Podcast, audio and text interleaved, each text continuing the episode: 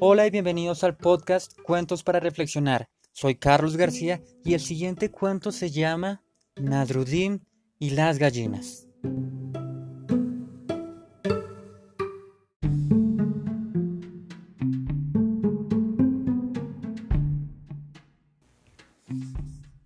Una vez Nadrudim, de las mil caras y de los mil oficios, era abogado. Tenía a su cargo la defensa de los pobres, de los marginados, de los que menos tenían. Como siempre, Nadruddin sabía poco y nada de las leyes escritas, que ya en aquel entonces solían usarse como justificativos de las peores injusticias, pero utilizaba su inteligencia y su sentido común para darle la vuelta a los fallos más difíciles en contra de sus clientes y conseguir que se hiciera justicia. Cuando este cuento comienza, nuestro héroe tiene a su cargo la difícil defensa de un pobre hombre que desesperado por el hambre de sus familias, robó dos gallinas de la cocina del dueño del corral. Varios testigos le habían visto entrar en la casa del demandante, destapar las ollas donde se habían empezado a hervir las aves y ocultarlas en una bolsa de patatas, para escapar finalmente a campo otra vez en dirección a su casucha, en las afueras de la ciudad. Cuando la guardia llegó, de las gallinas apenas quedaban algunos huesos que los perros, flacos como sus amos, roían con desesperación. La ley era clara, pagar el valor de lo robado o ir a la cárcel por el robo. El tiempo de la condena era lógicamente proporcional al valor de lo robado. El cliente no tenía dinero para pagar por esas gallinas, porque si lo hubiera tenido, no las habría robado, razonaba Nasruddin por los pasillos, y esto lo mandaría a la cárcel por lo menos por tres semanas. Pero una sorpresa le aguardaba al defensor en la sala. Los abogados del demandante habían decidido hacer del episodio un caso ejemplificador y entonces, ensañándose con el pobre hombre, pedían una compensación de 40 rupias por las dos gallinas, una pequeña fortuna.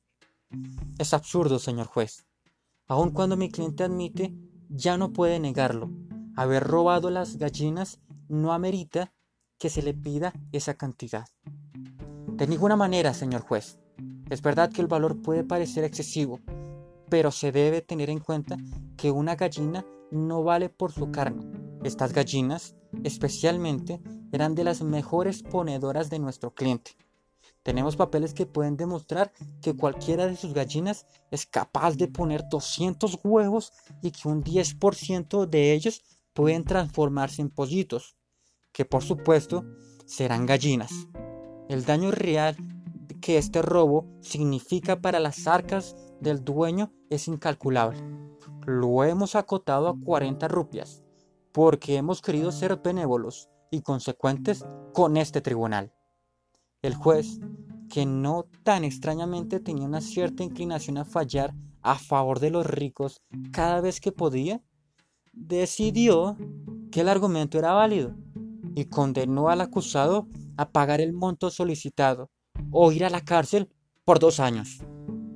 Nasruddin, sin manera de alterar el curso de los acontecimientos, solicitó al tribunal que se le concediera tiempo para pagar el monto exigido. Aceptaremos su petición, dijeron sus adversarios en el tribunal. Si la parte demandada nos explica de dónde sacará el dinero el condenado para el pago de su deuda. Nasruddin dijo, es cierto que mi defendido ha robado, pero aconsejado por mí y previendo esta condena, él ha plantado en el huerto de su casa dos panes su plan es esperar a que los panes germinen y den fruto, vender el pan que se coseche y con ese dinero pagar las gallinas. Señoría, gritaron los abogados, Nasruddin se burla de todos nosotros. ¿Cómo vamos a esperar que dos panes germinen y den como fruto para vender? Esto es absurdo. ¿A quién se le ocurre que un pan puede germinar? Señoría, argumentó Nasruddin, si este tribunal acaba de aceptar que dos gallinas hervidas podrían haber puesto 200 huevos y tener pollitos, no tengo dudas de que los panes germinarán. Nadrudim y las gallinas. Tomado de Cuenta conmigo de Jorge Bucay.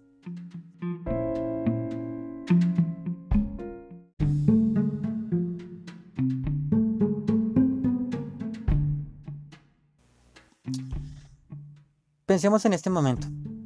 ¿Alguna vez te ha pasado que haces algo o dices algo hacia una persona y esperas una respuesta igual o proporcional?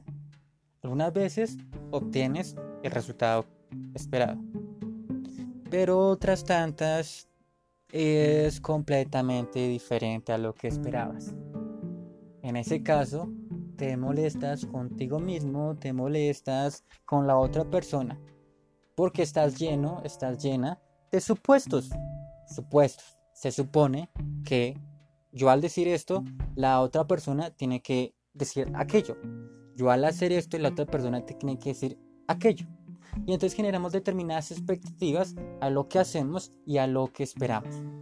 Aquí el punto es que todos somos diferentes y no todo el mundo va a actuar a como queremos que sea. La vida es como es. Las personas son como son. Las personas cambiarán, tal vez cambien, tal vez no. No lo sabemos. Lo importante es que tú cambies y mejores por ti mismo. El cambio de las demás personas es responsabilidad de las demás personas. Tu cambio es tu responsabilidad. Si te gustó este episodio, compártelo con tus amigos en redes sociales.